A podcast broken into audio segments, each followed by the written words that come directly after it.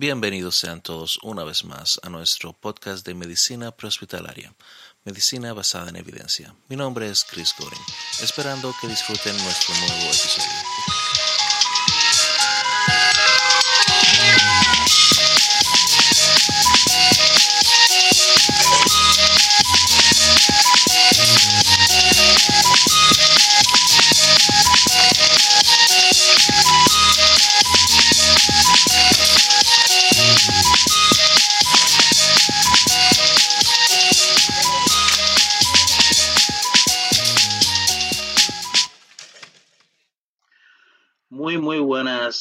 Sean todos bienvenidos una vez más a este nuevo episodio del podcast de Medicina Prehospitalaria, Medicina basada en, evidencia. Perdón. Les habla Chris Goring una vez más y estoy acá con un gran, gran amigo, mucho respeto para él, José Francisco Coria Sandoval, Pepito Coria de México. Eh, Pepito es eh, paramédico formado en la Cruz Roja por allá por el año 1982 ah, operador de vehículos de emergencia. eh, desde el 91 ingresó al escuadrón de rescate y de urgencias médicas. Ah, también es policía, allá especialista en rescate en todas sus áreas. Oficial de la Fuerza de Tarea de Urban Search and Rescue en México. Y actualmente sigue siendo policía por allá. Siempre veo la- las fotos en Facebook eh, en, la, la moto, que es siempre una de mis pasiones la moto. Todo el que me conoce sabe que eh, tengo una moto y me gusta andar en eso. En alguna, en algún momento intenté entrar a, a uno de los cuerpos de, de servicios de, de respuesta en motocicleta. Eh, Pepito, bienvenido, hermano, bienvenido. ¿Cómo estás? Muchas gracias, mi Cris. Un placer y es un gusto saludar a todas las gentes que nos escuchan y, y siempre será un placer poder transmitir algo de lo que de lo que hemos aprendido en todos estos tiempos, al igual que tú. Claro, claro, para mí es todo, todo un honor tenerte por acá. Eh, sabes que te tengo mucho aprecio, mucho respeto para ti. Nos hemos juntado varias veces en México cuando hacemos las conferencias de- del Cianto y siempre ha sido una amistad de él desde el día número uno y mucho, como digo siempre, desde el día número uno, mucho respeto y mucho aprecio para ti, hermano. Igualmente, muchas gracias, mi Cris. Gracias, gracias. Eh, vamos, a, vamos a iniciar con esto. Tú, tú eh, desde el 84 estás eh, formado como paramédico. ¿Cómo, cómo, cómo ingresaste a, a este mundo de las emergencias médicas? Cuéntame. ¿Qué te motivó? Mira, mira, esa es una, una historia, la acabo de contar porque alguien me lo preguntó. Yo siempre he dicho que llegué a las emergencias médicas por, por accidente y no porque haya yo sufrido un accidente. Yo, este, cuando conocí el- la Cruz Roja en México, la formación básicamente de los paramédicos o técnicos en urgencias médicas es la Cruz Roja. Y yo estaba haciendo mi carrera profesional, estaba estudiando psicología, soy licenciado en psicología con una maestría en farmacología conductual. Pero en ese tiempo estaba yo más o menos a la mitad de la carrera. El caso es que yo no tenía nada que hacer los fines de semana y pasé por una de estas delegaciones de Cruz Roja y vi un letrero que decía primeros auxilios, curso de primeros auxilios. Dije, ah, pues voy a ver, para mí algo me ha de servir entretenerme un sábado. Y lleme aquí después de, de ese 1984, seguimos en las, en las emergencias después de más de 30 años, ¿no? Eh, como bien dijiste, me formé en Cruz Roja, ahí hice todas las, las primeras especialidades, como fue operador de emergencias, empecé a conocer las primeras eh, eh, oportunidades en rescate urbano. Y obviamente ya después, cuando termino la carrera, pues veo que lo hospitalario es lo que me llama más que mi carrera profesional, aunque sí la ejercí, este, la ejerzo someramente por ahí, pero eh, eh, el, el salario que, es, que, que me pagan ahorita es mucho mejor que si yo tuviera un consultorio para, para ponerlo en- en palabras simples, ¿no? Sí, sí, sí. No, no, eh, digo, yo eh, en mi tiempo, tú escuchaste, estábamos comentando, escuchado el podcast mío, yo, la historia mía es parecida. Yo, yo entré por, por eso, un curso de primeros auxilios y me quedé enganchado. Eh, Exacto. traté en algún momento, traté de, de- de incursionar en todas las áreas del socorrismo, pero siempre las emergencias médicas fue siempre mi pasión, siempre. Y, eh, cuéntame, tú, tú has estado desde el 84 como paramédico, son ya casi 40 años, eh, casi ya 38 años más o menos. ¿Cómo, cómo has visto la evolución? México siempre, siempre ha sido un estándar en Latinoamérica de, de lo que se refiere a formación de paramédicos, Sí, especialmente de la claro. Cruz Roja. Siempre, siempre se habla de los paramédicos de la Cruz Roja de México y siempre se usa como ejemplo, como, como un estándar luego de, de los paramédicos de Estados Unidos. Ustedes son uno, uno de los fuertes eh, de la, en la formación de paramédicos. ¿Cómo, ¿Cómo has visto la evolución en estos 30 y pico, casi 40 años de, Mira, eh, esa es una pregunta muy interesante porque cuando nosotros nos formamos, hablo de tu servidor, nos formamos como, o sea, el primer título que nos dan fue de socorrista. Socorrismo, era, era el área donde tú entrabas, socorrismo. Pero era una, un área de, enseñanza muy completa. En, en, mi caso, había un médico que era el encargado de la, de la formación de los nuevos socorristas, con otros, otras gentes que ya tenían tiempo en, en la institución. Y obviamente eso que vertían era muy completo. El, socorrismo era, el socorrista era muy completo, en el sentido de que podía atender todo. Todo, todo, absolutamente todo. Le daban muchas armas para poder, o muchas herramientas, aparte de la, de la, de la capacitación, para poder cubrir emergencias. Pero bien lo dijiste, eh, nosotros dependíamos, o no depende, la palabra no es, no es, depende, si nosotros, eh, nuestras metas eran eh, cómo se manejaban los servicios médicos en Estados Unidos, porque es lo más cercano que teníamos hacia el lado norte. Entonces veíamos, no sé, yo te puedo hablar de lo, de lo particular porque mi, digamos que mi plus era ver a los paramédicos de Houston, del lado de Texas. Sí. Veíamos los videos y, ah, está muy padre, mira, esos son paramédicos.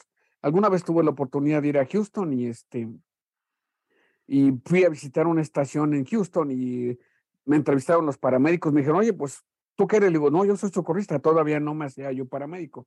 Porque, eh, dicho sea de paso, en, en, los tiempos en los que yo inicié, iniciabas como socorrista. Nuestro uniforme era de color eh, eh, o color coyote, para que más o menos se den una idea de los amigos que nos, que nos escuchan, que no son de por este lado.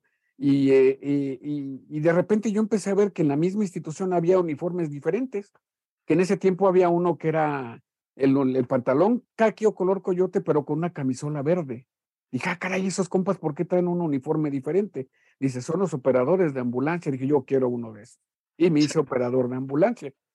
Y luego conocí a los, a los primeros eh, paramédicos. En, en, en, en, la Cruz Roja se, manejan, se manejaban tres niveles en ese, en ese tiempo. Paramédico nivel A1, paramédico nivel 2 y paramédico nivel 3. El uno era el famoso paramédico básico, luego seguía el intermedio y luego el avanzado, que son los que se manejan hoy. Se maneja, eh, se maneja el, el, el, técnico en urgencias médicas básico, luego sigue el TUM intermedio, luego sigue el TUM avanzado. Correcto. y yo veía los uniformes diferentes. En ese, en ese momento yo veía uno que era ah, pantalón azul, azul marino, eh, camisola blanca, tenía unas charreteras azules y, tres franjas de rojo, amarillo y eh, perdón, rojo, amarillo y azul. Dije, ¿y ese compa por qué trae esos uniformes? Ah, es que él es el paramédico. Dije, no, yo quiero ser, yo quiero traer ese uniforme. Sí. Te voy a estudiar para ser ese paramédico. El parteaguas, insisto, siempre ha sido ver cómo se maneja Estados Unidos. Entonces, en ese tiempo teníamos mucha habilidad, pero no teníamos equipo. Recuerdo al, comandante que entrevistaste de, por allá de Honduras que decía que con sus cajitas de herramientas eran sus botiquines. Bueno, aquí teníamos nosotros nuestro, nuestro famoso gasakit, así le decíamos. Sí. Porque era una caja metálica de herramientas en donde metíamos lo que cupiera de vendas. Eh, aquí no sé si tú conozcas, pero no creo, pero y para los, ahorita se los describo pero aquí hay unos guacales, en esos guacales se guarda fruta, son de madera, son unos cajones de madera. Bueno, nosotros este, aquí nos inventamos nuestras férulas de Tomás Guacala, porque hacíamos alusión a los guacales. ¿Qué es lo que hacíamos? Desmontábamos esos guacales, los cubríamos con algodón y luego con vendas. Ya tenías ahí tu férula para inmovilizar alguna fractura. Porque, sí, porque eh, no teníamos en ese tiempo eh, te repito, nosotros veíamos que ya había tecnología en Estados Unidos, como fueron las neumáticas, pero aquí no, el poder económico no estaba para poder eh, adquirir algo así. De repente salieron las primeras tiendas de artículos hospitalarios y, de, repente, oye, ya llegó este eh, Dynamite, era la primera compañía que, empezó a, a, vender productos hospitalarios, Dynamite con los famosos collarines que ahora sabemos que son collarines de reposo, los famosos hair que son de espuma. Sí, eso lo usamos mucho como collarín cervical, pero tienes razón, son de reposo. Son de reposo, exactamente. Obviamente. Todavía los usan, en mucha parte de Latinoamérica aún los usan como collarín cervical. Exactamente. No son, no son desechables, los, usan, los lavan y los vuelven a usar. Así, así lo hacíamos aquí, hermano. y, al final de cuentas empezamos a emplear la, el ingenio Otra de las que hacíamos era con las, eh, eh, cuando íbamos a algún hospital le pedíamos a los radiólogos que nos regalaran las, las placas que ya habían usado, que ya, ya habían sido leídas. ¿Y qué es lo que hacíamos? Hacíamos la forma de un collarín, lo forrábamos con algodón, lo forrábamos con venda, le poníamos este, cinta retelaz, que es una malla, y ahí, teníamos nuestros collarines para dejarlos en el hospital con el, con el paciente, porque muchas veces en los hospitales nos decían, pues no te lo puedes no te lo recibo hasta, hasta que no consiga un collarín y no hay. ¿Y qué es lo que hacíamos nosotros? Les fabricamos ese collarín, les, les enseñábamos a hacer collarines en los hospitales en aquel tiempo. Y este, y bueno, te repito, eso era, eso era el ingenio con el que nos dotaron al, al socorrismo. El, el cambio en, en, en, los títulos, por llamarlo así, viene con la modernidad de la atención hospitalaria. Entonces, de repente dicen, ya no podemos seguir teniendo socorristas, vamos a evolucionar hacia el técnico en urgencias médicas y se evoluciona en la capacitación. Le dotan un poco más de, de, habilidad al paramédico, pero yo siento que reducen esa capacidad de pensamiento que teníamos los socorristas de aquel tiempo, ¿no? Sí. Y, obviamente ya tienes que pasar por los tres niveles. Ahora ya está un poco más este, accesible el que tú brinques hacia esos niveles. Antes tenías que tener un año o dos años de antigüedad para pasar por cada nivel. Ahorita prácticamente saliendo de la escuela puedes accesar hacia los siguientes niveles. Eso es algo que, se ha convertido en una práctica común también aquí en Estados Unidos y hay diferentes, eh, diferentes argumentos muy buenos en relación a la, el, pro y la oposición, los que están a favor y los que están en contra. Eh, comentabas que allá se hablaba mucho de socorrista. Es algo, eh, en mi experiencia también fue parecida en, República Dominicana y me he dado cuenta con todo lo que has contado, la, la, experiencia tuya, la experiencia de muchos en toda Latinoamérica que han estado en este, este mundo por años ha sido similar. Empezamos como socorristas y luego decidimos o, entrar a eh, convertirnos en salvavidas, rescatistas o paramédicos. Eh, por allá, cuando yo inicié por el 96, 94, 95, 96, por allá más o menos, todavía se usaba el término socorrista, no, no usábamos lo de paramédico. Sí, claro. Y me encanta que hablas de la, de la, improvisación, cómo se improvisaba mucho. Eh, eso es algo súper, súper común en, en, toda Latinoamérica.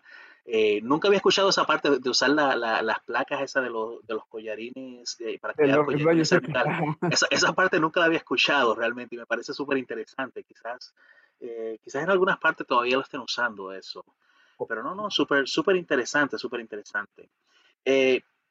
México es normalmente notorio por, esto de, de los terremotos, los temblores. Claro. he tocado participar en varios de ellos en toda esta, esta larga carrera, me imagino.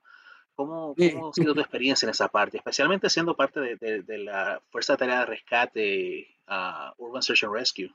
Mira, eh, en el 85 yo ya estaba graduado como socorrista, estaba yo precisamente en la universidad, ya en esos últimos semestres, y estaba yo corriendo experimentos porque estaba yo trabajando, bueno, estaba haciendo, preparando la tesis para, para titulación, pero tenía que hacer experimentación. Entonces, este, pues resulta que viene el sismo, a mí me coge el sismo entre el recorrido de donde me dejaba el bus hacia la universidad, en un puente elevado, me, me, toma el sismo, yo pienso que, este, que era un desmayo porque no había desayunado, pero me di cuenta que era un sismo. Total, cuando llegué a la escuela, pues nadie llegó de los que venían de la zona centro de la Ciudad de México. Yo, eh, para los radioescuchas, bueno, los, los, compañeros que nos escuchan, este, yo vivo 40 minutos fuera de la Ciudad de México, hacia el Estado de México.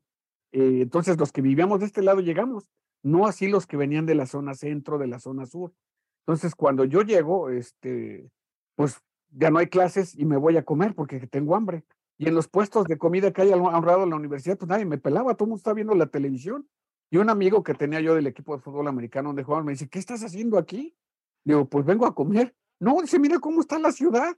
Y empiezo a ver cómo estaba, eh, porque se cayó la, la, las pocas imágenes que salieron fue antes de que se cayera una antena de transmisión.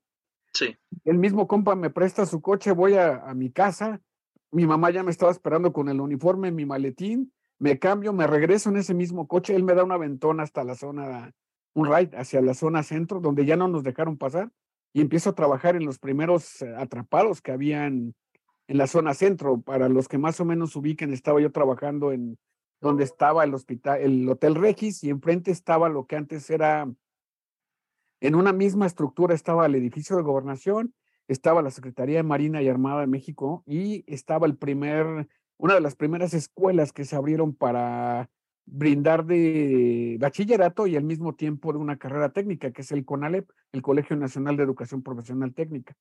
Y ahí estaban, y ahí fue donde empezamos, a, donde empiezo a trabajar con, en los primeros este, labores de rescate, de tal suerte que ahí empiezo hasta mis últimas actividades en el sismo del 85 fue la clasificación de cadáveres en lo que antes era el, el antiguo campo del Seguro Social, que ahora es una plaza comercial.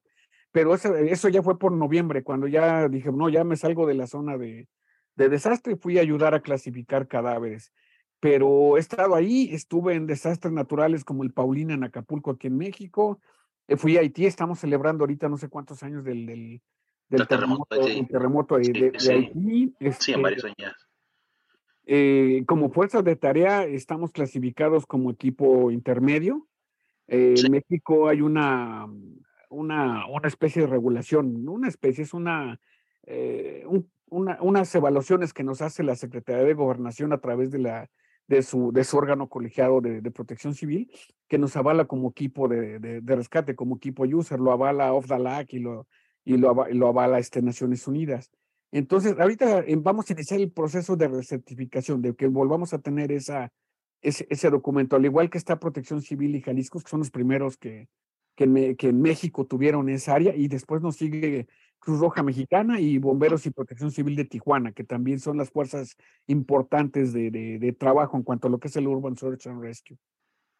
Sí, no, México, eh, debido a la a su historial eh, con los terremotos, ustedes siempre han sido número uno en relación a esto de, de fuerzas de tarea de rescate en muchas partes. Eh, perdón.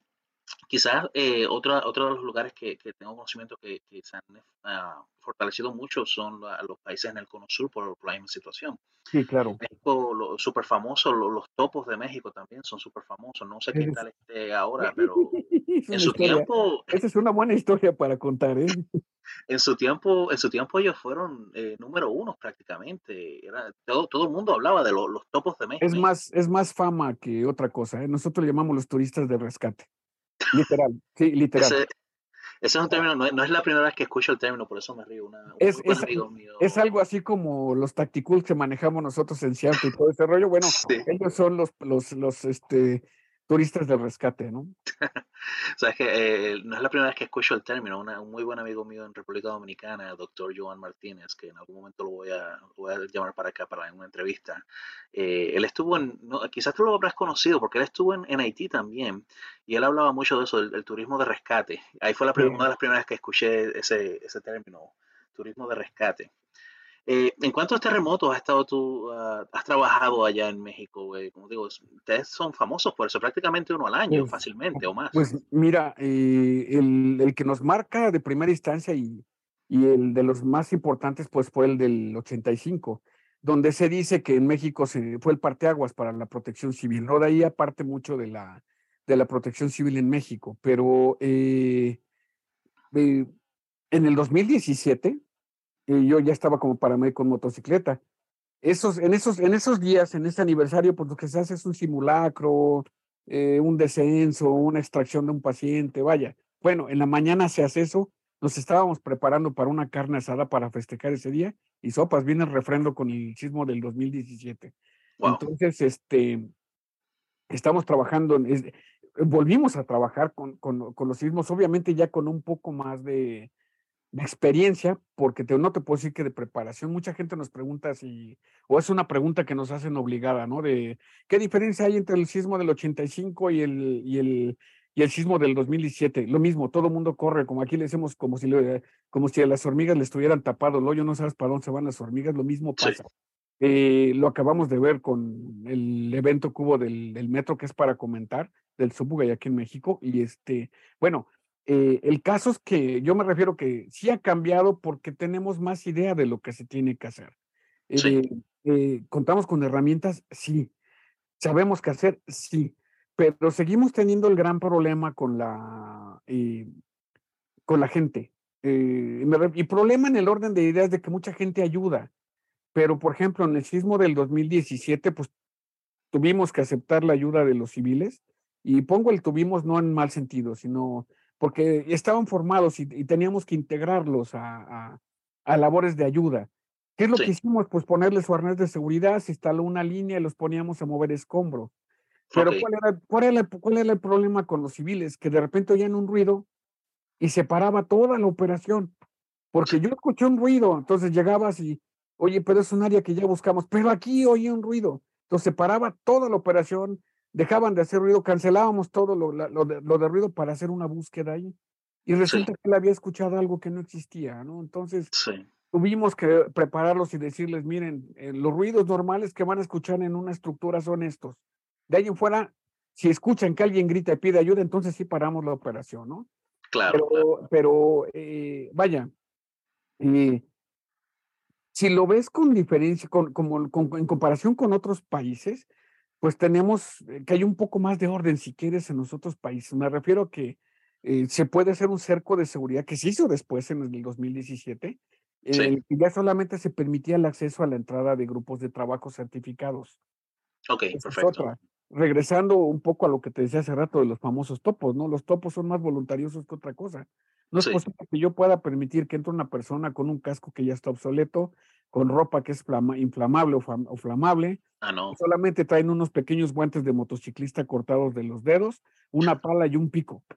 Y dicen que son rescatistas profesionales. No puedo dejar que alguien entre a, un, área de, a un área de trabajo así. Jamás, de, de solo ver la, el, el, equipo de protección personal, ya automáticamente yo digo que no. Exactamente. Entonces, eh, este tipo de, de, personas inspiran mucha lástima, pero ellos tienen un sistema ya bien, bien hecho de trabajo, ¿no? Que es este, ellos tienen una guardia permanente en el aeropuerto de la Ciudad de México. Entonces, por ejemplo, sismo en, ¿qué te gusta? Chile, hubo un sismo en Chile. Pues se van a donde están las aerolíneas de Chile y hacen guardia ahí y se plantan, hacen valla para que no pase la gente, hasta que logran que les den un boleto para irse a Chile, porque ya la, la, la, la empresa dice, no, tenemos que pues voy que tengo pasajeros que quieren volar y tú no los dejas pasar, no, ya, ¿qué quieres? Ah, boletos para los rescatistas, y así se van. Wow. Y obviamente. No, sabes aparte. Y, obviamente no tienen equipo. Eh, nosotros manejamos en cada evento, eh, hablo del Escuadrón de Rescate de Urgencias Médicas y la, y la fuerza donde, de, donde nos movemos, manejamos un promedio de dos toneladas de equipo que hay que mover. Eso te iba a decir, acá, por lo menos acá en Estados Unidos, la, la famosa fuerza de rescate, que son a través de, de FIMA, Ajá. Ellos, ellos, mueven su propio equipo y, estamos hablando de toneladas de equipo, Exacto. que eh, es la, la fuerza aérea, eh, los aviones, los Hércules y todo eso es que mueven a ellos. Sí, exactamente aquí, aquí la Marina nos, nos presta los aviones porque hay un acuerdo entre la Secretaría de Marina y Secretaría de la Defensa Nacional en que si hay un evento así, los equipos certificados disponemos de esa movilidad para, para trasladarnos, ¿no? Digo, el de Haití, tengo, insisto, estamos celebrando un aniversario más. Ahí nos movió Marina hacia, hacia Haití con todo el equipo que teníamos, ¿no? Sí, sí, sí, ¿no? Y como dice, son toneladas de equipo que estamos hablando. Sí, claro. ¿Sabes? El otro día veía en, en Facebook, eh, estaban hablando de, del, del aniversario del terremoto y yo estaba en el aire en relación a eso, muchos amigos míos, incluyendo a ti de México, estaban hablando del, aniversario del terremoto y que no, no duerman desnudos y que todo esto y que lo otro. Sí, con croquetas en las bolsas para que el perro que te va a buscar te encuentre. Exacto. Después alguien me, alguien me explicó eso, que, que, decían que eh, en el aniversario casi siempre también la tierra se mueve un poquito, les, da un pequeño susto. Sí, no ha fallado. Por desgracia no ha fallado. Eh, finalmente entendí el chiste, no recuerdo quién me lo explicó y tuve que, después que estaba preguntando qué, qué, pasaba, qué pasaba y me explicaron finalmente el, chiste.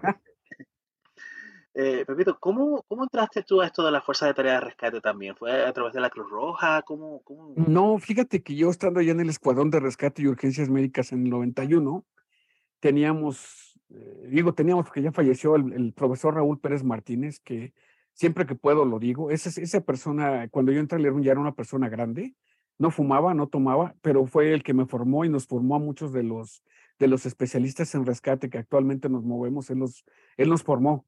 Esta persona era, era una persona que no medía más de un metro sesenta, eh, sargento del ejército, ya jubilado, pero especialista en cuerdas, especialista en muchas áreas. Eh, entonces él se da cuenta que hay un curso en Miami que es este de rescate y búsqueda en esto.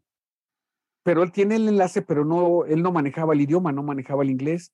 Entonces sabía que yo lo hice y me dice, oye, necesito que tú hagas el enlace por el idioma con las gentes de Miami. Entonces, yo fui como que el traductor, intérprete de cada documento que llegaba y logramos que llegara a través de OFDA, de FIMA, llegar a ese curso a, en el 92 a, a, Erum Ciudad de México. Eh, y fue, fue cuando se forman las dos primeras fuerzas de tarea, que son 22 gentes, nos formamos en ese primer curso, se construyeron los, los simuladores, porque todo tiene una medición y tiene una, eh, una estructura que nos manda Naciones Unidas, FIMA y, y, y, OFDALAC para hacer esos simuladores y nos mandaron instructores de Honduras, de Nicaragua, de, mismo de la Ciudad de México, eh, de algunos países que ya tenían o ya manejaban ese, ese, ese, ese sistema y nos formamos ahí con las primeras fuerzas de tarea.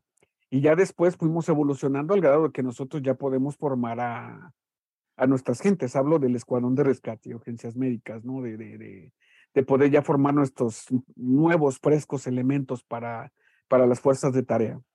Claro, y sigues, sigues activo en la, en la Fuerza de Tarea de Rescate. Sí, sí, ahorita mi área de especialización, por así decirlo, eh, es, estoy en el área de servicios médicos de la policía, sigo estando en la policía.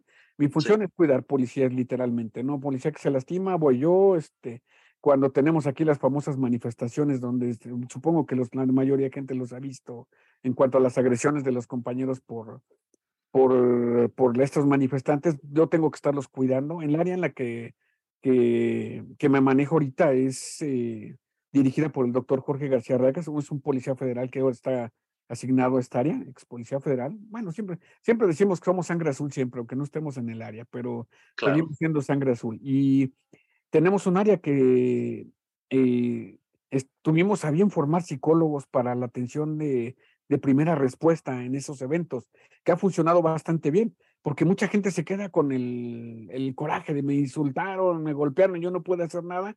El psicólogo actúa con ellos de primera instancia y baja un poquito esa, ese estrés que tiene el paciente. O si, o si nuestros compañeros policías cayeron en, la, en el hospital, se va al psicólogo y habla con ellos para que su su, su estadía en el hospital sea menos complicada, ¿no?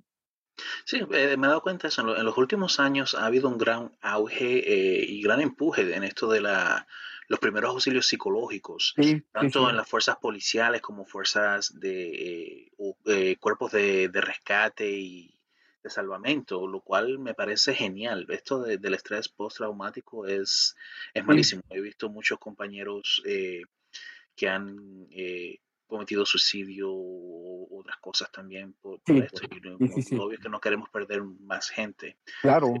Esto, es súper súper bueno que, que, estén ustedes haciendo esto. Cuéntame, ¿cómo, ¿cómo iniciaste tú en la policía? ¿Cómo entraste a la policía? ¿Qué te llevó ahí a la policía? Pues, como te decía al inicio de la plática, ya una vez que estás eh, en el ámbito hospitalario, tratas de buscar un mejor salario. Claro. Porque, porque tomas la decisión. Yo tomé la decisión de que, bueno, si no ya vi que la psicología, las consultas, y, híjole, no, sabes qué, si tienes una buena cartera de pacientes, pues ya le hiciste. Si tienes tu consultorio en, en una buena área, también ya le hiciste. Pero si no tienes esos factores, es muy riesgoso. Y entrar a trabajar al sector salud, pues también los salarios son muy bajos. Entonces empiezas a ver que en el ámbito hospitalario los salarios son un poco mejor. Y obviamente empiezas a buscar este, eh, ese salario mejor. Y resulta que en ese, en ese momento el, el, escuadrón de rescate y urgencias médicas de la policía era el que tenía el mejor salario. Sí. Fui, apliqué, hice una aplicación para entrar y a los tres meses me, me llamaron para decir que ya estaba aceptado mi, eh, mi, en mi lugar en, ese, en, esa, en la policía y en el 91, en mayo 15 de 91 entré a la, al Escuadrón de Rescate y Urgencias Médicas. Obviamente porque yo ya tenía la previa formación de, de ser paramédico en Cruz Roja y, de esas primeras especialidades de, que me, que me, formé en la, en la benemérita institución aquí en México, ¿no? Entonces, ya de ahí, eh, debo decir que ya mi eh, especialización completa en el área de rescate ya fue en el Escuadrón de Rescate, eh, Rescate y Urgencias Médicas a través de este profesor. Ya mis especialista en trabajo vertical, especialista en rescate urbano, especialista en acuático, soy buzo de rescate, este, paracaidismo, este, todas las áreas que, que dominábamos en ese momento. Entonces, y que, y que pudiera pensar la gente, oye, pero ¿a poco en México hay, alta montaña? Sí, tenemos alta montaña en México. Claro. Media montaña, claro que tenemos media montaña. Tenemos desierto, sí tenemos desierto en, en México. Y tenemos áreas de aplicación en, en, el ámbito del rescate.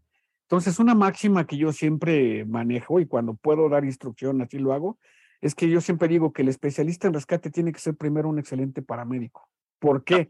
Porque lo vas a ocupar. Y no nada más contigo, lo vas a ocupar con tus compañeros. Olvídate de la persona a la que vas a rescatar. Y tú debes ser un excelente paramédico para un desempeño donde vas a tener que, que aplicarte en todo, como lo manejamos en SIAMT ahorita, ¿no? Eh, lo que estamos con el nuevo con el nuevo curso. No sabes cuánto tiempo te vas a quedar con, con el paciente. Tienes que ser hábil para manejar ese paciente, ¿no? Exacto, exacto. El nuevo, el nuevo curso que, que menciona Bebido para los escuchas es el eh, Prolonged Critical Care, que es la, la, nueva versión de lo que era antes el Prolonged Field Care. Eh, se ha hecho muy especializado y eh, seguimos evolucionando en ese curso también, que es, es, fantástico. Por cierto, en algún momento hablaremos más de ese curso. Pepito, pero tú has hecho de todo prácticamente. Eh, en, en, el área del socorrismo y de emergencias médicas. ¿No te tocó también, por si acaso, cocina, eh, de cocinero también en algún momento? Fíjate que, que sí, porque... En ah, lo decía en broma, pero sí. en el ámbito de, de, del rescate, en Haití, obviamente, parte del equipo que llevas tiene que ser la comida. Sí. Una, una máxima que man, se maneja en estos tipos de, de, de, cursos, de, perdón, de, actividades, es que los, los equipos USA somos efectivos dentro de las primeras 72 horas de ocurrido el evento. Correcto, son autosuficientes. Eh, exactamente, y eh, acabas de dar la palabra clara, tenemos que ser autosuficientes. ¿Qué incluye la autosuficiencia? Comida. Entonces, por ejemplo, cuando llegamos a Haití, pues decías, no sé de qué se alimentan aquí, pero sí nos dijeron, no pidan de comer o no acepten comida de las gentes que están en, en calle en Haití. Entonces, parte de ese, de ese tonelaje de equipo que llevas, debes de llevar comida para abastecerte durante los un tiempo suficiente. Entonces, eh, cuando rolamos los cursos, pues, un, perdón, la, las actividades en esos rescates, pues te toca ir a, a, hacer hoyos, te toca ir a rescatar, pero también te toca hacerte cargo del campamento. Y hacerte okay. cargo del campamento incluye preparar las áreas de descanso de tus compañeros que van a llegar bien cansados y el alimento también. Entonces, pues te las tienes que ingeniar, ¿no? Dices, bueno, vamos a comer latas, pero que las latas no le sepan a lata, ¿no? Entonces claro. te las ingenias allá armando con atún, con, con esto y con aquello, por eso que sí te toca cocinar, ¿no? Y este, sí. Cuando está, no está la señora en casa, pues tienes que cocinar, ¿no? No, no, claro, te, te ha tocado de todo, de todo, de todo. Eh, cuéntame tu experiencia en esto de, la, de las motocicletas. Como digo, todo el que me conoce sabe que yo también soy sí, claro. fanático de las motos. Eh, de vez en cuando pongo la moto mía. Ahora, ya, ya en uno de estos días voy a, vas a ver que pongo lo mucho que extraño mi moto, porque como estamos acá en invierno, eh, sí, claro, claro. No, puedo andarla.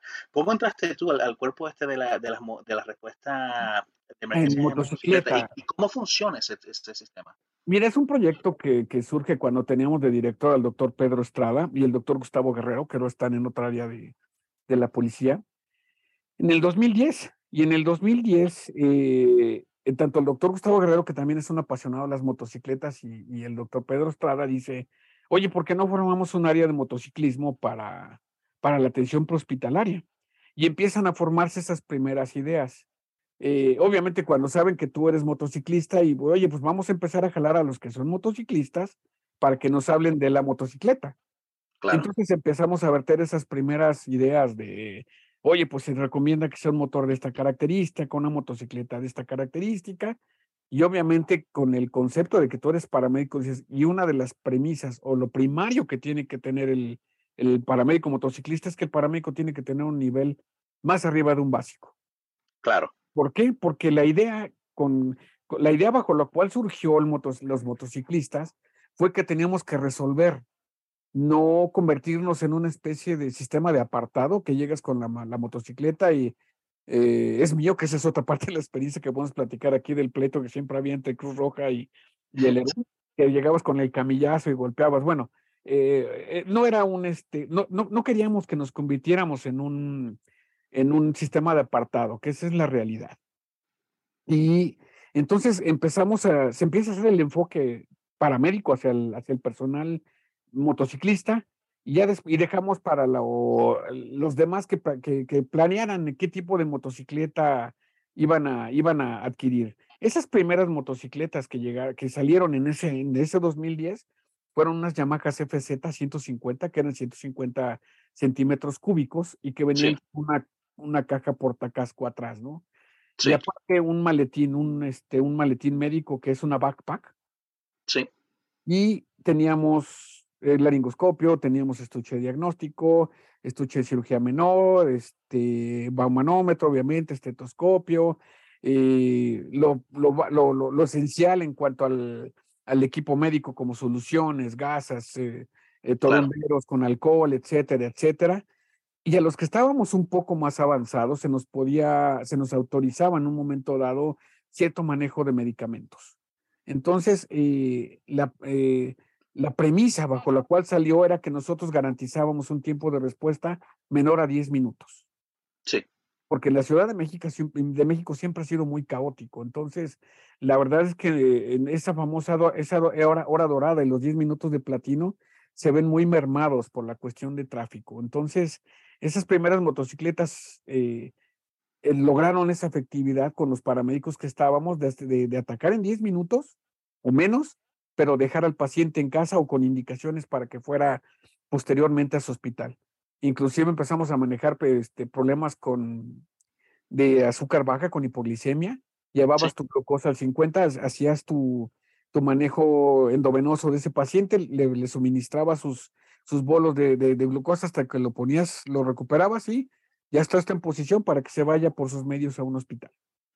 Oh, wow. No, no, eh, te iba eso te iba a preguntar. Respondiste dos de las preguntas que te tenía, el, equipo que usaban y, y esto, eh, me imaginó, eso me imaginaba que el, el, asunto de las motocicletas era por lo mismo, por, por México ser una, Ciudad de México ser una urbe quizás muy, eh, con mucho tráfico, mucho tránsito. eso ah, ayuda mucho en el tiempo de respuesta. Eso es igual, la, la misma idea tienen en, en Puerto Rico, tienen motocicletas también eh, por lo menos en los países que conozco de Latinoamérica, México y Puerto Rico los tiene, República Dominicana también las tiene, eh, un poco diferente al sistema ya, y, pero aquí en Estados Unidos la, muy, hay algunos que las tienen y el, el objetivo es ese, reducir el tiempo de respuesta. El paramédico, la única diferencia es que acá nosotros no, no atendemos al paciente y lo dejamos ir. Eh, a menos que el paciente rehúse ir al hospital, obviamente, pero la idea es la misma, llegar y estabilizar al paciente hasta que llegue a una unidad de transporte o el paciente decida que no quiere ir. Sí, de igual forma aquí, Sí, de igual forma aquí, o sea, si el paciente estaba en un estatus crítico, pero tú lo estabilizaste, se pide una unidad de ambulancia para trasladarlo al hospital. Tú se lo entregas al paramédico que te recibe y se va. Y recuerdo que en esas primeras veces que utilicé un torniquete, y estoy hablando de hace como ocho años, tuve que ir a hacer como sesión académica al hospital, ¿no? Porque de repente los médicos que estaban, que recibieron el paciente, ya sabes, ¿no? ¿Quién le puso el torniquete? Acaba de de desgraciarle el brazo. a ver, llamen al paramédico que le puso el torniquete y ahí te voy, ¿no? Y parecía sí. sesión médica, ¿no? Le digo, mire, el torniquete, alto, fuerte, con eh, ayuda a evitar una hemorragia, no le va a pasar nada, tiene tanto tiempo que se lo puse. Lo que sí es que si se lo va a quitar, tiene que estar listo para cohibir una hemorragia. Claro. Y fueron los primeros contactos de la medicina hospitalaria con esa atención prehospitalaria en ese ámbito, ¿no? Bueno, y bueno, hoy en día, eh, lamentable decirlo, hoy en día esa batalla con algunos doctores e incluso algún personal de, de eh, medicina prehospitalaria sigue en el sentido de que los torniquetes, no pongas torniquete, al contrario, ponlo, el torniquete salva sí, claro. Sí, claro, claro. Sí, sí, no, eh, perfecto, me, me, parece genial. Esto de la respuesta de las motocicletas siempre me ha interesado. En algún momento, como te digo, quise, quise ser parte pero ya estaba en mi transición de, de cambiarme de, de, Puerto Rico, vine aquí a Estados ah, okay. Unidos. Um, hace un momento, antes de que, de que empezáramos la grabación, estuvimos conversando y me gustaría que, que contaras otra vez la historia eh, de, de ese curso de PHTLS. Eh, para los lo, escuchas, hace unas semanas atrás eh, entrevistaba a, a, mi amigo también Celaya de Honduras y él contaba su experiencia que un, el primer curso de PHDTLS que tomó fue en México y coincidencialmente eh, resulta ser que eh, Pepito parece que fue el, el, el, instructor de ese curso. Cuéntame, cuenta la historia otra vez, que me, me, me Mira, pareció súper graciosa. Híjole, no es que sí está muy graciosa. Mira, yo tuve la fortuna de, de, de ser, hacer mi instructor en esos primeros cursos que, que llegaron a, a México en el 91, 92 que eh, pertenecieron al, al, ejército de la Ciudad de, de, de, México. Entonces, a través del Departamento de Enseñanza y del Hospital Central Militar, me fui desarrollando eh, y al grado de que fui muchos años, fui supervisor nacional de ese curso. Eh, eh, cuando íbamos a algún curso, al que iba como encargado se le daba un portafolio donde venían, en ese tiempo, las diapositivas que eran de cartón y todo ese rollo y los exámenes que se hacían, toda la papelería pero siempre se designaba con tiempo alguien. Pues resulta que esa vez este curso estaba tan, tan, pues que ya tenía que darse, que me fueron a buscar al trabajo donde estaba, ¿no? Y me dicen, este, pues aquí están tus boletos de avión para Guadalajara, este, aquí está el portafolio, y sales a las cuatro y eran las dos de la tarde. Y oye, espérame, este, estoy trabajando, salgo a las nueve de la noche. Entonces tuve que hacer por ahí unos manejes al grado de que este, pude volar hacia Guadalajara, en ese tiempo todavía la aviación no estaba tan, tan mal, pueblo, entre comillas, pero era un avión, un 7, un 7 Dreamliner, 727 Dreamliner, en el que íbamos 10 pasajeros nada más, incluyendo mami. Entonces, este, no tenía ni ropa con la que me fui, me fui con el uniforme que estaba. Entonces, llegando, a, era en la Cruz Roja de Guadalajara, me acuerdo, y pues como supervisor tienes que llegar a ver precisamente todo lo que es tanto instructores como instalaciones pues instalaciones bien, pero cuando pregunto cuántos instructores me iban a apoyar, pues resulta que había un médico a y un candidato instructor de un, de un pasado. ¿Y qué más? Tres, dije, no, sabes que te tengo que posponer el curso, no se puede dar así.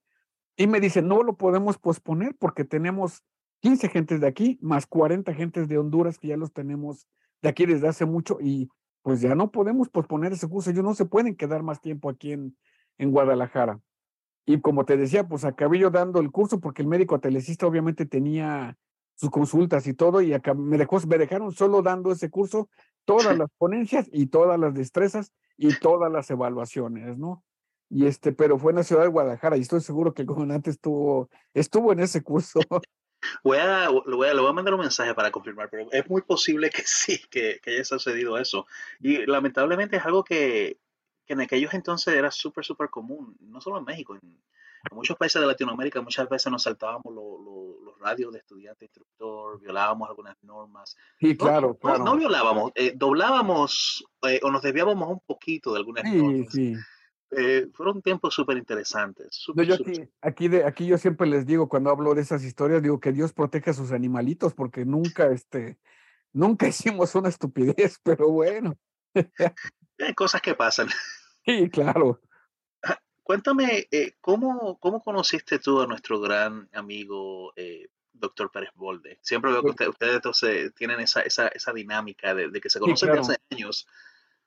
Pues precisamente con esos cursos PHTLS, cuando él era, si más no recuerdo, era capitán todavía y él, él eh, estaba recién egresado de la... Eh, él, su trayectoria militar es muy destacable del teniente coronel y yo estuve en esos momentos, o, coincidimos cuando estuvimos en el Central Militar precisamente en, en esos cursos PHTLS. Y ya desde ahí ya eh, se veía que el, el, el, teniente coronel ya tenía esa, esa inquietud. Siempre ha sido muy, muy, muy capaz, siempre ha sido muy... Eh, sí. eh, yo le digo que es el Ciro Peraloca de la medicina, para los que ubican, el Ciro Peraloca es el, el, el, el profesor que sale con el pato Donald, entonces para los que no conocen. Pero, sí, sí. pero es, es genial, es una persona junto con Cris, su esposa, que este, tengo el gusto de coincidir con ellos de hace mucho tiempo. Pero sí. fue exactamente en esos ámbitos militares, en el, en el central militar, y ya después de ahí coincidimos en muchos de los cursos PHTLS que, que se dieron tan, en todas las estructuras del ejército, en colegio militar, en todas las diferentes áreas de, o batallones, porque inclusive antes el cuando, como te repito, como el curso PHTLS llegó al ejército, después se, con, se, consideraba como una parte del escalón para ascenso de los militares. Entonces, sí. si, si, el militar iba a ascender de grado, por fuerza tenía que leerse o, y aprobar el PHTLS. Era como que un algo que tenía que ocurrir. Claro. Ya ido cambiando, pero eh, yo lo conozco desde ahí y obviamente pues él tiene una trayectoria también hospitalaria, eh, es Sí. bombero, este, lo estuvo aquí en un municipio que es este Naucalpan, ahí también coincidí con él y este, pero esa es la historia con él, por eso es que nos, nos llevamos así de pesado y si nos has visto platicar ya sabes que este, él dice que, él dice que soy su abuelito, pero yo le digo que el más ruco que se ve es él, entonces este, Sí, sí, no, he, te- he tenido la experiencia de estar, de estar en, en- en esos momentos cuando tienen, esa, tienen esa- esas bromas ustedes. Ajá. Eh, como te digo, eso, lo, lo que veo es la, la hermandad que hace. pues, ese, tipo de bromas solo lo haces con, con alguien que, que tienes Sí, confianza, claro. que es tu hermano prácticamente. sí, claro.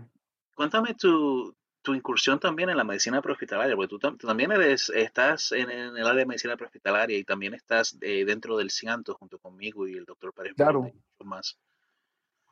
Eh, mira, eh, insisto, yo me, yo cuando decidí entrar a este ámbito, y, y, perdón que hable en primera persona, pero cuando doy capacitación, que tengo la suerte de que me invitan a, a, capacitar a los nuevos técnicos en urgencias médicas en la Cruz Roja, yo siempre les digo que si se van a aventar un, ese tiempo sentados en un aula para, para aprender lo que es la, la, la, medicina prehospitalaria, es un compromiso bien grande que se están aventando. No, no es de, voy a poner un parche que dice que soy paramédico, no voy a aportar un uniforme, un estetoscopio al cuello, ¿no?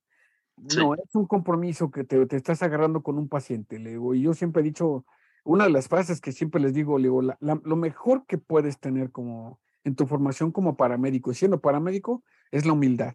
Si tú crees que con lo que sabes eres el, como yo digo, eres el poseedor de la verdad hospitalaria, estás en un error, mano. Se te va, se, te va a morir mucha gente. Entonces, eh, yo como decidí incursionar en la medicina hospitalaria y hacerme tomar cada curso que yo pudiera tomar, que era de beneficio tanto para el paciente como para mí, yo lo hago y lo sigo haciendo en, las aulas. Yo no, no, no por tener el historial que tengo, si yo me siento en un aula eh, yo puedo pensar o ponerme en la postura de, pues a ver qué me va a enseñar el que está enfrente, el que sabe soy yo. No, si tú cometes ese error, precisamente te vas a perder, no vas a aprender nada nuevo. Yo, cada, yo, cada, que me siento en un, en un aula, sé que el que está enfrente me va a enseñar algo, algo, algo me tiene que enseñar. Entonces es lo que yo les digo, fórmate en ese orden de ideas y no te quedes con lo que eres, fórmate y eh, sigue capacitándote. Si ya te vas a dedicar a lo hospitalario, si lo vas a tomar como voluntariado de venir a tus guardias cada ocho días, de todos modos tienes ese mismo compromiso, ¿no?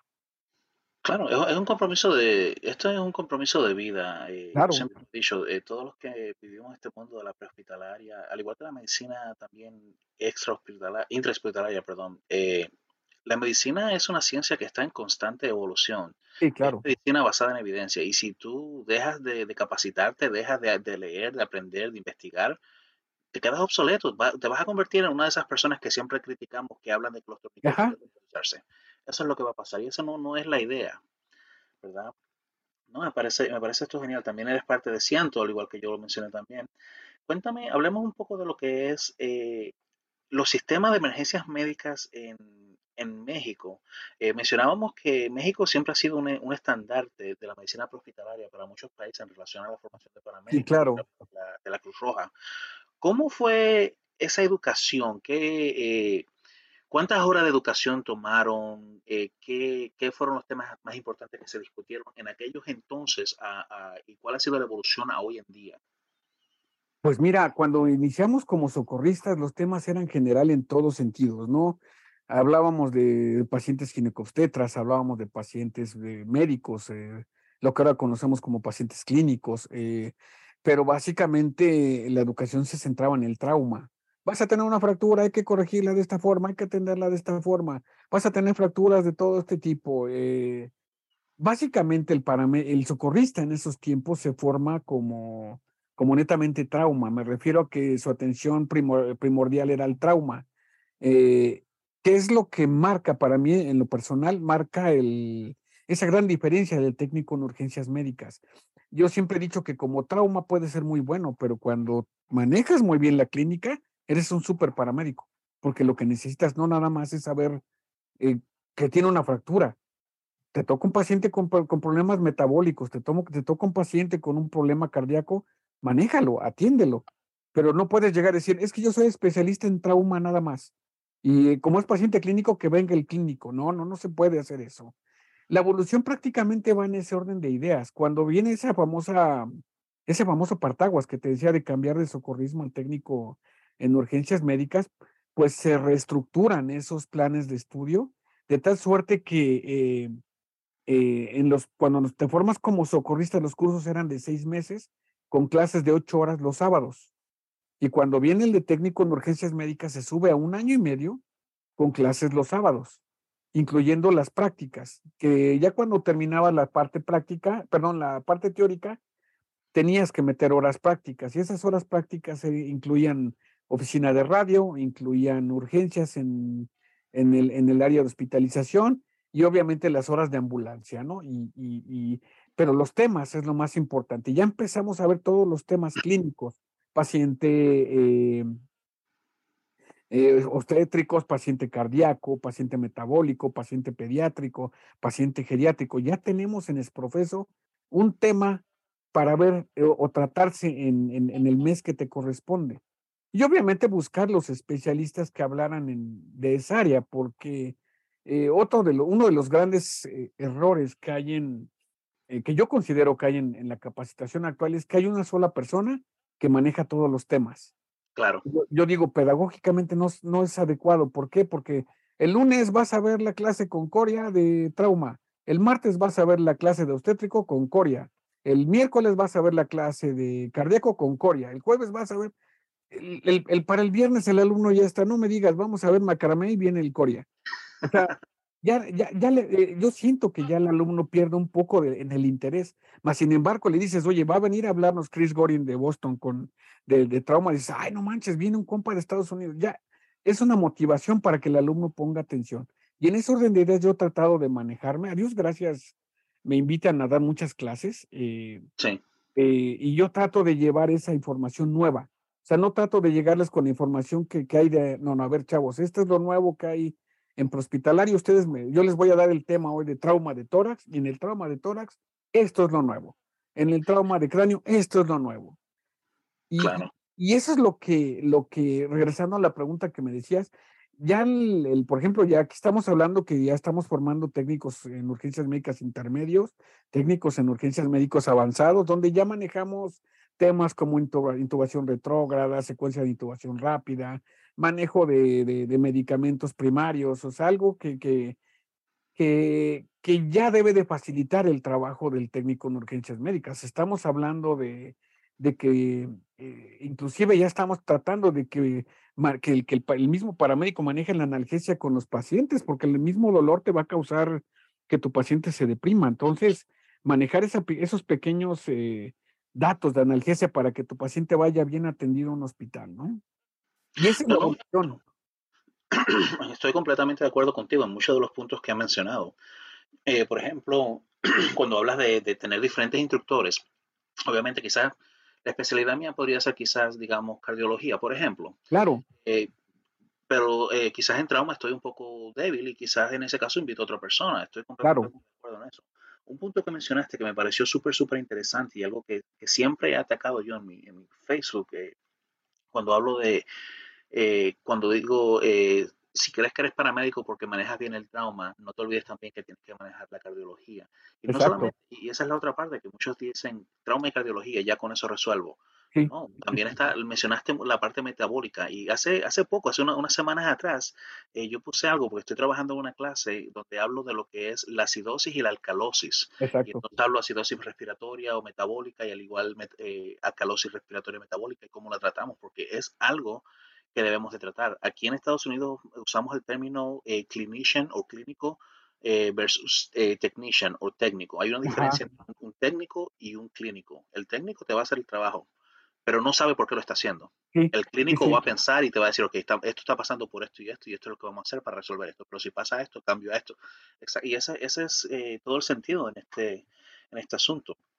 ¿Cuántas horas de, ¿Cuántas horas de, rotaciones clínicas les tocaba hacer en aquellos entonces a ustedes? Mira, eh, insisto, en el socorrismo pasabas casi por todas las áreas, áreas diario, dependiendo qué hubiera en ese día que te tocaba tu guardia podías tener trauma clínico, gineco, pediátrico y, geriátrico. O había veces que solamente tenías, toda la guardia eran puros este, eh, partos, gineco. Eh, a veces que toda la guardia era puro trauma, ¿no? Pero, por ejemplo, yo tuve la suerte de cuando me formé en esa transición de socorrista a técnico en urgencias médicas o paramédico nivel A1, que yo tomé esa formación en lo que aquí es la Escuela Superior de Medicina del Instituto Politécnico Nacional, que es una de las grandes instituciones de, educación en México, junto con la Universidad Nacional Autónoma de México. Yo soy egresado de la UNAM. Pero en cuanto a la formación de Cruz Roja, la gente que estaba dando los, las clases en esa escuela de medicina, en ese Instituto Politécnico Nacional, eran médicos que habían sido socorristas, pero que se hicieron médicos. Entonces manejaban los dos ámbitos. Me estoy formando como médico, pero ¿qué crees? También conozco calle. Entonces las clases eran muy amenas, muy completas y te desarrollaban. Inclusive a nosotros se nos entregaba un par de cadáveres para hacer las prácticas en ese, en ese tiempo. Y que es donde yo digo que aprendí mucha anatomía, porque disecando cadáver aprendes un friego de anatomía. Sí, no, no, no, mejor manera de aprender anatomía no tener, está, está un cuerpo humano. y, y, si tienes una guía que está un médico diciéndote, mira, esta es la estructura, ahora vamos a disecar esta que es la arteria aorta, digo, aprendes muchísimo, yo aprendí mucho. Pero otra de las ventajas es que yo eh, tuve, tuve guardias mensuales, cada mes yo rotaba por todos los servicios de un hospital. Entonces yo pasé por todas las áreas de un hospital y eso fue lo que me nutrió a mí para poder decir con toda seguridad que, este, que el manejo clínico que tengo en un paciente es muy bueno. Digo, eh, por toda la experiencia que, que te vierten tanto las enfermeras como te vierten los médicos, ¿no? Es todo lo que vas absorbiendo de, de, de, esa área donde sabes que tienes la tranquilidad con un paciente, pero que eso te puede servir para atender un paciente en la calle, ¿no? No sé, yo no sé si en México funciona igual que aquí, pero te puedo decir, basado en mi experiencia cuando fui estudiante de paramedicina y ahora también como paramédico, quienes manejan los hospitales realmente son las enfermeras. Eh, no le, Nosotros no le damos el reconocimiento real que merecen, pero las enfermeras, eh, por lo menos aquí, tienen un conocimiento que ellas muchas veces les salvan el trasero a muchos doctores en muchos sí, Sí, de acuerdo, totalmente de acuerdo todo mi respeto y que se merecen a las enfermeras. No, y el médico... vi, que, vi que era el Día de las Enfermeras en México, por cierto, hace poco, así que feliz día, un poco atrasado. el, 6 de enero, el 6 de enero es el Día de la Enfermera aquí en México. Sí, sí. sí, digo, es un reconocimiento, digo, que insisto, eh, bien lo dijiste, ¿no? Los médicos noveles siempre les dices, acércate a una enfermera, ella te va a guiar y ella te va a ayudar en muchas cosas, ¿no? Exacto. A mí, a mí las enfermeras me han salvado el trasero en más de una ocasión y te, puedo asegurar que cuando hice mi rotación clínica en la sala de emergencia, en la sala de operaciones y en varios de, los departamentos, eh, las enfermeras eh, me, tomaron bajo su ala prácticamente y me enseñaron. Yo aprendí muchísimo. No, no digo que no aprendí de los doctores, sí aprendí de los doctores, pero de las enfermeras el, el, conocimiento que, que, adquirí fue muchísimo. claro, claro. Eh, cuéntame, ¿qué, tal es? Eh, ¿En México tienen un sistema de regulación de quién es paramédico, quién no es paramédico? ¿O la Cruz Roja es autónoma? Aunque sé que hay, otras organizaciones ahora dando eh, clases de medicina hospitalaria, pero existe un, cuerpo gubernamental que regule la certificación, la, cantidad de horas de estudio, las clases que se dan o también de educación continua. Como tal está la Secretaría de Salud y tiene una, una norma que salió hace algunos años, donde ya regula inclusive eh, lo que debe de contener y, qué, y, cuál debe ser la característica de cada una de las ambulancias que se manejan, tanto la, la, básica como la intermedia como la avanzada. Y obviamente el personal que va a bordo. La Cruz Roja sigue siendo eh, autónoma en cuanto a la formación. Eh, cuando sale esa norma, yo digo que salió al revés, porque primero decían, eh, nadie quería tomar la batuta de quién, de, de, quién hacer la, la, regulación de esos técnicos en urgencias médicas o de esos paramédicos, porque dice Cruz Roja, yo soy autónomo, yo manejo mis, mis gentes, yo les otorgo un documento a mis gentes y lo, es mi, de ahí nutro mis filas en Cruz Roja. Lo dan al, lo, se lo dicen, ah, pues se lo damos al escuadrón de rescate y urgencias médicas. No, nosotros no tenemos tampoco esa, esa área, no tenemos el área de capacitación ni la capacidad para recogerlos. Y entonces eh, el que regula o el que, el que en su momento intentó hacer esto fue la Secretaría de Educación Pública en México. Oye, entonces, ¿quién nos va a avalar? Y de repente yo creo que alguien les dijo, oye, somos la Secretaría de Educación Pública, nosotros lo avalamos. Ah, sí, es cierto. Entonces, de repente eh, dicen, bueno, ahí está, vamos a hacer la norma para que el técnico en urgencias médicas básico haga esto, para que el técnico en urgencias médicas intermedio haga esto y para que el avanzado haga esto. Y surgen esas primeras regulaciones que obviamente en Cruz Roja dijeron, no, yo sigo formando a mis técnicos como yo lo he hecho durante tantos años de, de historia. Ok, síguelo haciendo. En el caso del Escuadrón de Rescate y Urgencias Médicas, la mayoría de gente entrábamos ya con ese perfil. Y tiene poco tiempo en el que se está preparando esa gente a través de un área de capacitación en el que se está eh, preocupando por actualizar a la gente. Actualmente, en la Universidad de la Policía, ya se está dando lo que aquí se llama el técnico superior universitario prehospitalario. Es una carrera que se toma con dos, con clases jueves y viernes, de clases de 12 horas, y, al término de esa, de esa formación, haces tu, tu preparación práctica y te otorgan un título y una cédula con aval de la Secretaría de Educación Pública, que es la máxima aval para, para otorgar cédulas profesionales y títulos. Eh, pero eh, ese es en el caso de la policía.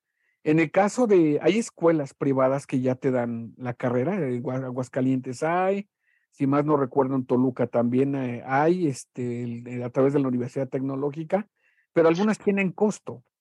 Pero la Secretaría de Educación Pública dice, bueno, yo también quiero otorgarle esa facilidad a la gente de que estudie y, crea lo que es la Universidad Nacional abierta y a distancia, donde mete carreras, donde tú las puedes tomar a través de una computadora y te puedes formar y te otorgan un título y una cédula. Y entre esas carreras sacó la de técnico superior universitario, que es totalmente gratuita. Lo único que te piden es que estés atento a la, a la convocatoria participes en la convocatoria y si quedas aceptado te dan un folio, pasas a un curso propedéutico y después del curso propedéutico entras de lleno a, a, la, a, la, a, la, carrera que son de tres años. Y obviamente vas a prácticas, pero ya sales con ese título y esa cédula que no te costó más que tener un, buen teléfono de alta gama con buen internet o una computadora con buen internet y tener tiempo y disposición para hacer las, para hacer la tarea y todas las cosas que son a través de línea, ¿no? Yo creo que debí haberme, ido a estudiar allá en México. Aquí una clase de paramédico estamos hablando de 12 mil a 20 mil dólares fácilmente. Ustedes la tienen gratis. Sí, creo que me, me, pude haberme ahorrado bastante dinero en eso. me, parece, me, parece genial que la, el Departamento de Educación haya asumido esto. Eh, mi opinión hubiera sido quizás una combinación del Departamento de Educación para regular la educación del paramédico, pero el ejercicio de la profesión quizás debería estar bajo el Departamento de Salud Pública, ya que es de, hecho, está bajo el Departamento de Salud. Es lo que te, te, comentaba hace rato, ¿no? De, de que Dios cuida a sus animalitos. Bueno, ahorita ya Dios ya le puso la patuta a otra persona y dice, cuídalos, porque esos güeyes están haciendo tonterías. Entonces, eh, claro. Eh, sí, ya hay quien te regula, ya caemos dentro de la ley. Que antes decías, ay, no, déjalo, pues el paramédico o el socorrista actuó de buena fe, le pongo entre comillas el título, porque esa buena fe mata gente. Esa buena fe eh, sí, lamentablemente sí. ¿Ustedes tienen eh, protocolos regionales, nacionales, eh, protocolos estándares para todos los paramédicos o cada sistema o servicio tiene su propio protocolo? ¿Cómo funciona esa parte? Mira, te puedo hablar de lo que conozco en definitiva, que es Cruz Roja y, y la policía, y en el caso del Escuadrón de, Rescate y Urgencias Médicas, sí hay un protocolo de actuación cual, bajo el cual se rige la atención del, del paramédico y los rescatistas. Esto está normado por la ley. ¿Por qué pasó esto? Porque de repente eh, hubo por ahí momentos en los que la gente quiso eh, abusar de esa buena fe que tenía o, esa atención que daba el, paramédico y los acusaba de negligencia. Entonces se tuvo que hacer este, este protocolo de actuación para decir, mira, no me estoy saliendo del protocolo de actuación. Aquí dice este, este protocolo que está normado y que está publicado en un diario oficial, lo que es la función del ERUM. Si tú me estás diciendo que este, este personal no pasó por esta etapa, bueno, aquí está un parte de servicio que dice y avala este protocolo. Sí lo hizo. Tú demuéstrame que mi, que mi personal no lo hizo. Entonces es una forma muy buena de, de proteger al, al técnico y urgencias, eh, y urgencias médicas, pero al mismo tiempo también fue una buena forma de, de, detectar a quién no estaba haciendo su buen trabajo, ¿no? En el caso de la Cruz Roja Mexicana también tiene sus protocolos, de tal suerte que, por ejemplo, el técnico en urgencias médicas, como se está formando el básico, no, yo le llamo que casi se convierte en un primer respondiente, porque te enseño a poner una solución, pero para que yo te deje poner una solución, un, suero, una, una, hacer un acceso endovenoso, tengo que pedir autorización a una supervisión médica. Entonces, de aquí a que me espero que me conteste el médico, mi paciente ya, ya se agravó. a veces es más fácil pedir perdón que pedir permiso. Exacto, exacto. Entonces yo lo que trato de decir es el paramédico, actúa. Y es más fácil que tú digas, actúe bajo este, bajo este criterio, a que digas, es que me esperé a que me autorizara si el paciente se murió. No, pues no, o sea, mejor prefiero actuar. Entonces, esas son las regulaciones. En Cruz Roja, la normatividad está en base a los niveles que tiene el técnico en urgencias médicas. En el caso del Escuadrón de Rescate y Urgencias Médicas, que al final de cuentas también me rige a mí, pues es, es eso, no es la actuación en base a ese protocolo que ya está escrito, ¿no? No, me parece genial. Digo, aquí, aquí nosotros tenemos nuestro protocolo de actuación. Eh, estoy, de hecho, en este momento estoy buscando, te voy a enviar, te lo voy a enviar ahora el protocolo de actuación de aquí para que claro, claro. Trabajamos nosotros. Eh, si puedes, compárteme el tuyo, si no te vaya a meter en problema tampoco. no, no, no, no, sin problema, lo voy a buscar y te lo envío. Sí, sí, perfecto. Eh, ¿Qué te iba a preguntar? Te voy a preguntar también, en relación a ya para, para, ir cerrando, tengo dos preguntas más. ¿Cómo, cómo ves tú, el, una persona como tú que ha estado casi 40 años prácticamente metido en esto de, de las medicinas prehospitalarias, ¿cómo ves tú, el, eh, cómo ha sido la, eh, la, la, evolución y cómo ves el futuro? ¿Hacia dónde ves que, que, México, cuál es la dirección de México en relación a la medicina prehospitalaria? ¿Cómo ves eh, 20 años más? Eh, ¿cómo, cómo, ves la, ¿Cómo vas a ver la situación? Yo espero, digo, ya empezó este cambio. Yo, yo, en comparación a esos primeros años donde yo estuve, la profesionalización ha sido enorme.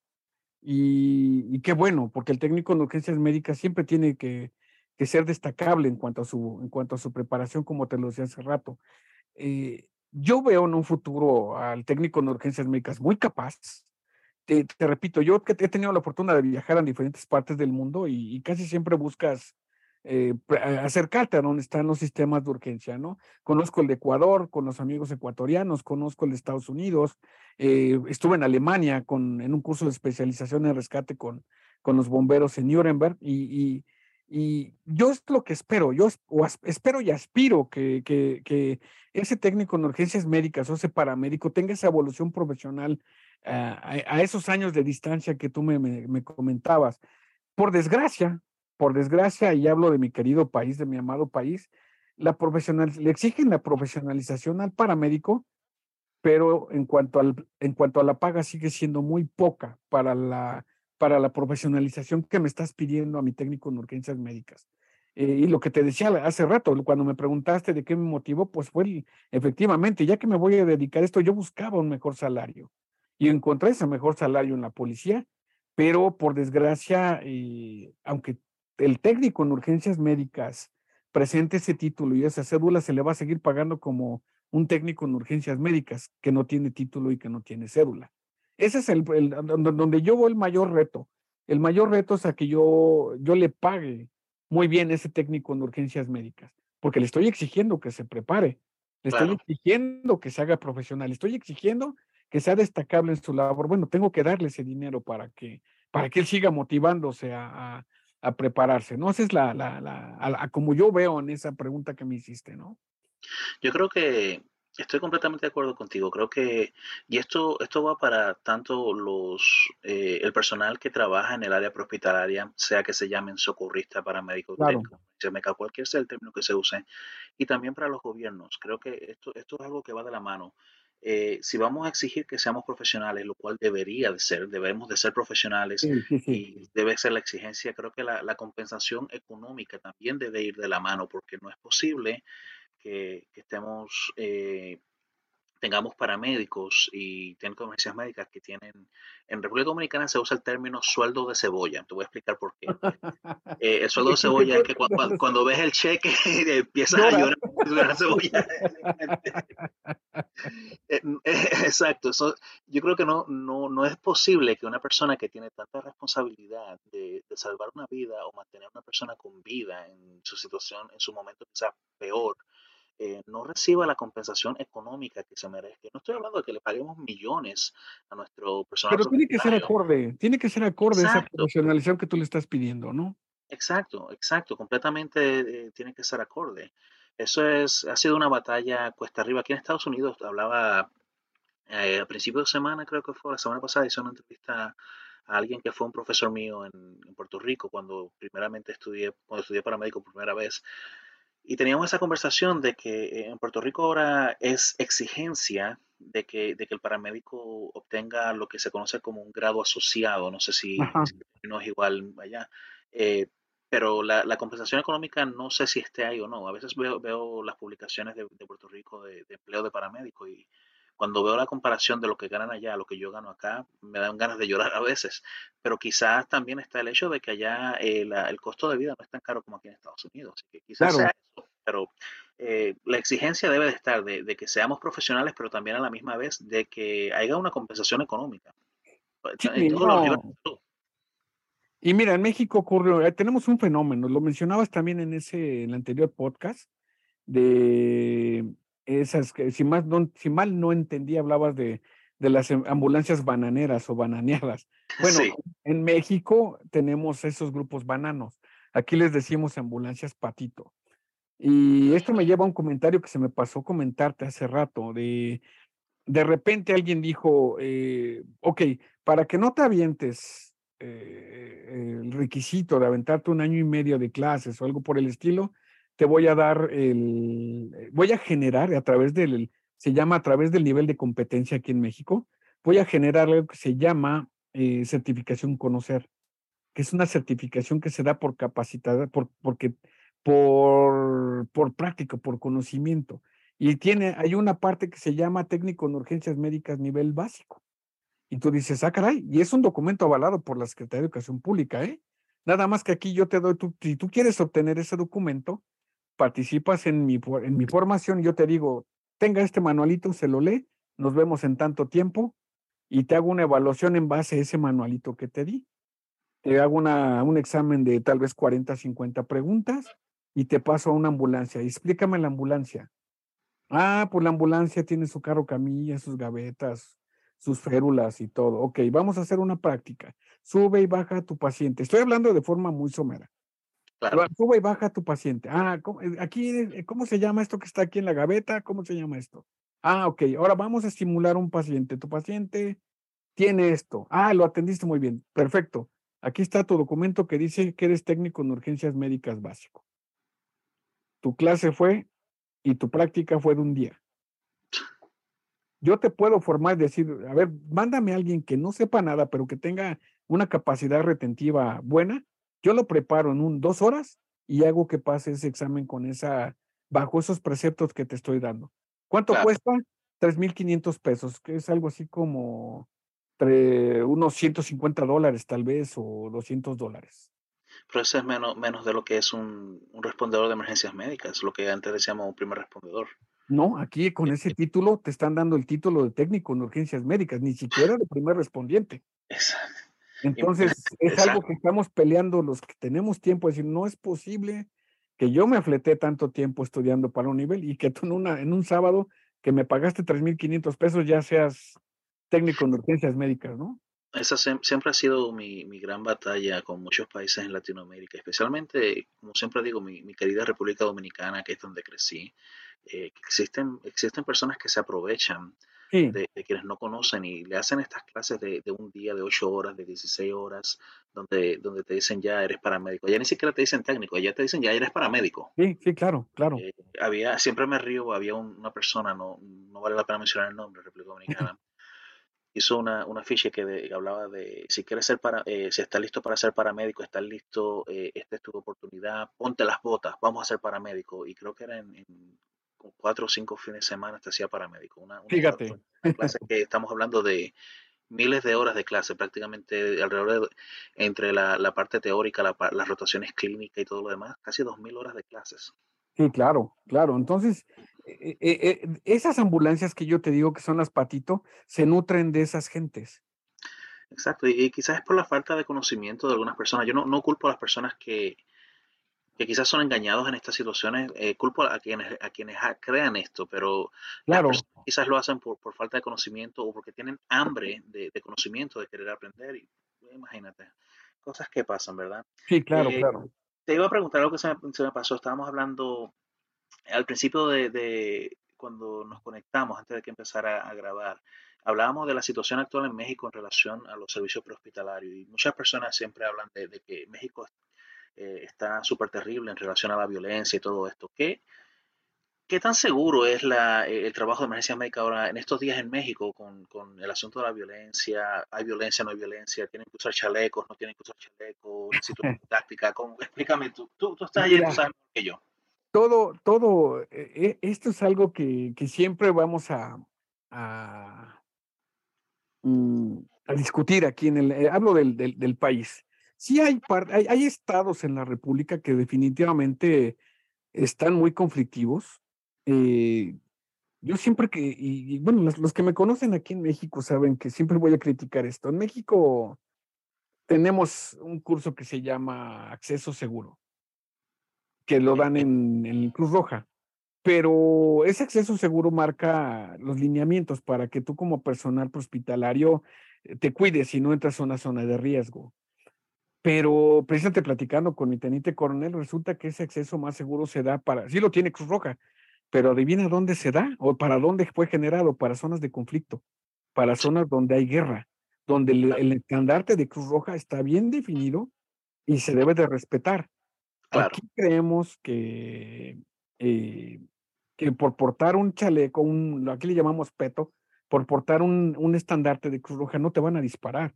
Ya tuvimos eh, compañeros fallecidos por, por, por fuego cruzado. Eh, no nos permiten o no quieren que, que el paramédico utilice chalecos antibalas porque no somos bélicos, nosotros no peleamos, nosotros no somos parte del conflicto.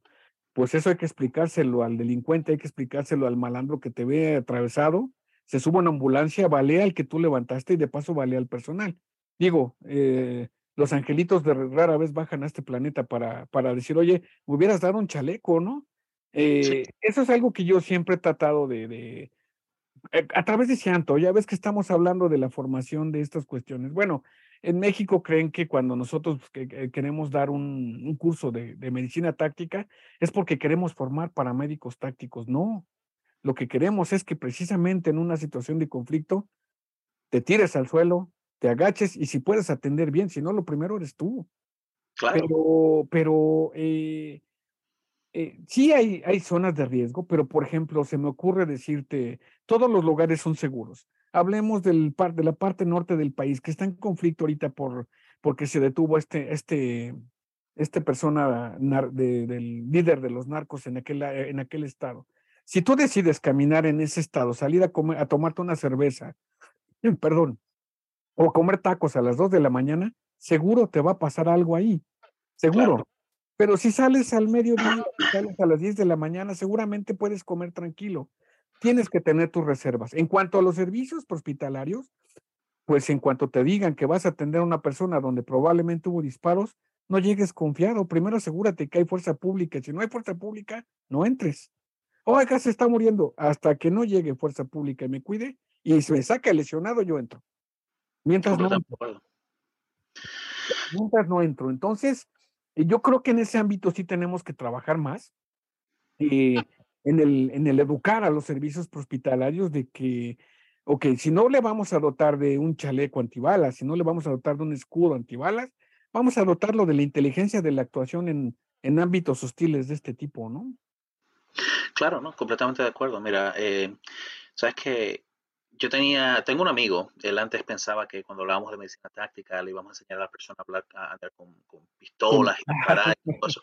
Eh, es algo, quizás, espero que la mayoría de las personas que nos escuchan en el podcast entiendan y los que no lo van a hacer, lo van a entender ahora. Cuando hablamos de medicina táctica no estamos hablando de que el personal prehospitalario cargue armas de fuego, estamos hablando de que vamos a atender cierto patrón de heridas que son causados por, por eventos bélicos, eventos hostiles y como mencionaste eh, tú, eh, Pepito, que vamos a...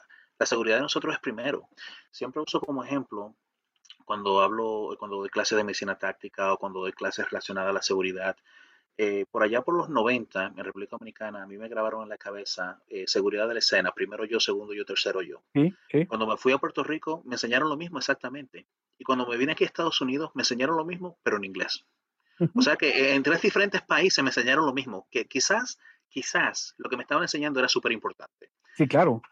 ¿verdad? Una de las clases que yo, que, o de las charlas que yo hago y que doy eh, muy continuamente en otros países y por web uh, o Zoom es la de la respuesta de los servicios de emergencia a eventos hostiles. Muchas personas piensan que estamos hablando de guerra y cosas así. No nos vayamos muy lejos. Hace poco, unos años atrás, estábamos hablando del estallido social, el famoso estallido social. Sí. Eh, y no solamente tiene que ser eso, hablemos de, de cuando hay los juegos de, de, soccer, de fútbol, y, y, los hinchas se revoltean, cuando hablan de, de protestas, de, claro. eso, y nosotros estamos envueltos en todo. Si como tú mencionaste, si vas a, una, a un evento donde te mencionaron personas heridas de bala, no vayas allá, no, no te metas allá, espera hasta que estén las fuerzas del orden, ¿verdad? Y claro. Exacto, y creo que este, esa es una de las importancias también de la, de la medicina táctica, es entender que la seguridad tú lleva primero y luego entender que hay cierto patrón de heridas causadas por, por estos eventos hostiles que, que, te vamos a enseñar cómo atenderlos. Sí, lo mejor que puedes hacer es estar vivo para poder atender a quien en ese momento esté vivo también, ¿no? Absolutamente, si tú no estás vivo, si te pasa algo a ti, no, no claro. vas a a nadie, ¿verdad? Sí, claro, claro. Claro.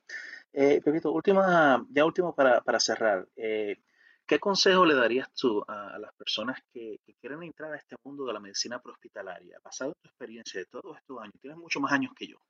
eh, basado en tu experiencia de todos estos años que, que, has estado desde y has visto una evolución desde aquello entonces hasta ahora, no solo en México, sino en toda Latinoamérica.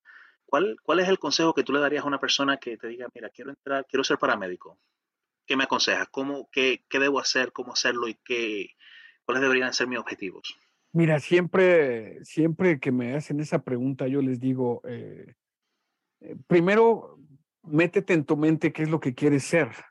Si quieres ser ese paramédico que porta el uniforme para que camines por la calle y te digan, ay, mira, él salva vidas, es, o como aquí tenemos la broma, ¿no? Es un ángel sin alas y enviado de Dios aquí al, al mundo para salvar vidas. Este, no, ese no es el camino.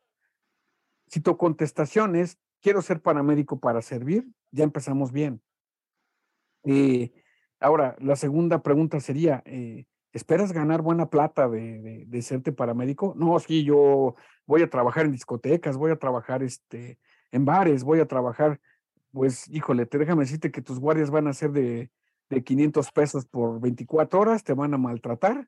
500 pesos échalo en dólares, son como 30 dólares por, por guardia y es una mega joda estar trabajando de 24 horas. O en esas ambulancias banano donde te van a pagar esos mismos 30 dólares, más un porcentaje y etcétera. Digo, eso no es, ese no debe ser tu objetivo. Pero si tu objetivo es ser paramédico para servir y al mismo tiempo eh, generarte un modo, de, un modo de vida, tienes que pensar más adelante. ¿A qué me refiero con esto? A ser mejor. Mejórate, mejórate. No te quedes con un título. Si vas a, si hay, si hay cursos que sean de beneficio para ti, tómalos, apréndelos. La educación cuesta. Cada curso cuesta. Tienes que pagar esa formación. Pero también tienes que ver quién te está educando. Si el que te va a educar tiene menos horas de, horas de experiencia que tú, vas a malgastar tu dinero porque te va a mentir. Busca quien tenga la experiencia. Acércate a instituciones que te brinden esa seguridad de capacitación porque si tu camino ser paramédico es largo, es muy largo, lo dijimos hace rato, eh, es igual que la medicina hospitalaria, tenemos que estarnos actualizando a cada rato. Eh, claro. Lo vemos con los ejemplos que decías hace rato también, o sea, no es posible que después de tantos años la gente siga pensando que un torniquete va a matar a alguien o que le va a dañar una extremidad, ¿no? Este, no, eh, que todavía sigamos pensando que meter soluciones a chorro es la solución para un, para un paciente que está desangrándose, ¿no? O sea, no, que, que, cosas tan sencillas como esas que, que, eran parte de la historia.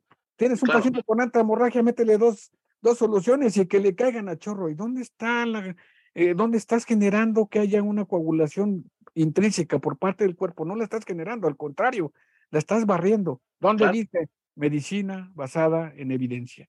Y siempre termino cuando alguien diga así, existe lo que se llama medicina basada en evidencia y tenemos la gran ventaja de tener un Internet de tener teléfonos inteligentes, pónganla ahí, medicina basada en evidencia, van a ver todo lo, lo nuevo que hay en estos ámbitos que es útil.